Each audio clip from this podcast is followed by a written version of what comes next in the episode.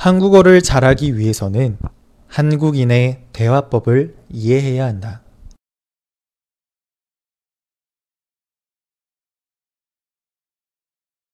한국어를 잘하기 위해서는 한국인의 대화법을 이해해야 한다.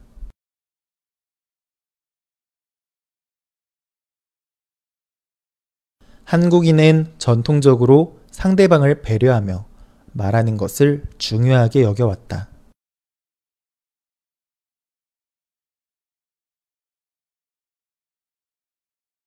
한국인은 전통적으로 상대방을 배려하며 말하는 것을 중요하게 여겨왔다.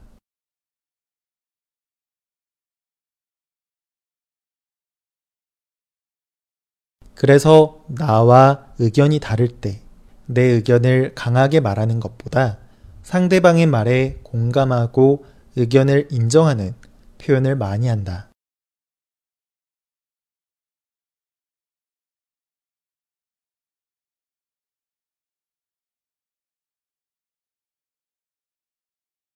그래서 나와 의견이 다를 때 내 의견을 강하게 말하는 것보다 상대방의 말에 공감하고 의견을 인정하는 표현을 많이 한다.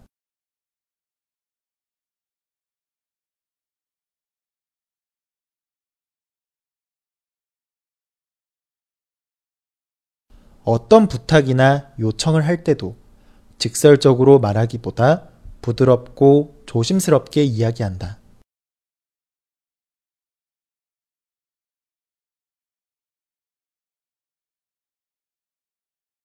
어떤 부탁이나 요청을 할 때도 직설적으로 말하기보다 부드럽고 조심스럽게 이야기한다.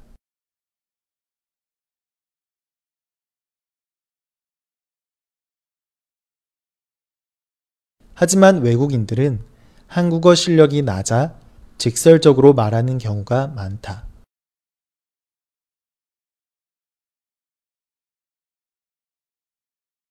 하지만 외국인들은 한국어 실력이 낮아 직설적으로 말하는 경우가 많다.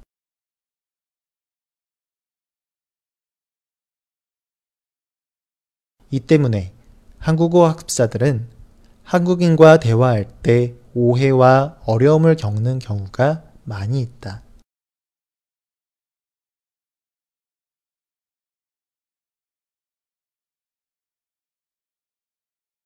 이 때문에 한국어 학습자들은 한국인과 대화할 때 오해와 어려움을 겪는 경우가 많이 있다.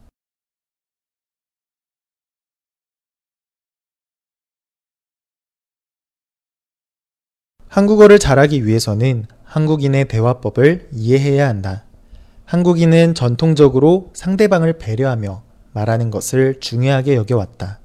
그래서 나와 의견이 다를 때 내 의견을 강하게 말하는 것보다 상대방의 말에 공감하고 의견을 인정하는 표현을 많이 한다.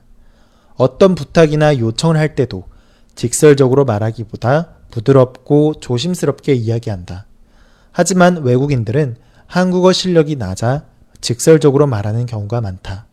이 때문에 한국 학습자들은 한국인과 대화할 때 오해와 어려움을 겪는 경우가 많이 있다.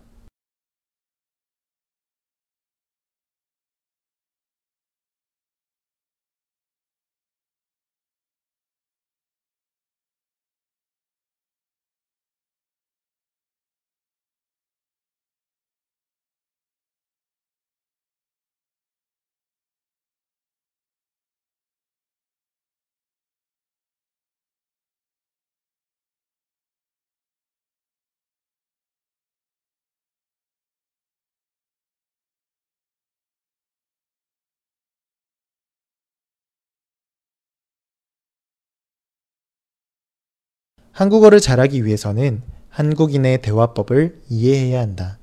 한국인은 전통적으로 상대방을 배려하며 말하는 것을 중요하게 여겨왔다. 그래서 나와 의견이 다를 때 내 의견을 강하게 말하는 것보다 상대방의 말에 공감하고 의견을 인정하는 표현을 많이 한다. 어떤 표현이나 요청을 할 때도 직설적으로 말하기보다 부드럽고 조심스럽게 이야기한다. 하지만 외국인들은 한국어 실력이 낮아 직설적으로 말하는 경우가 많다.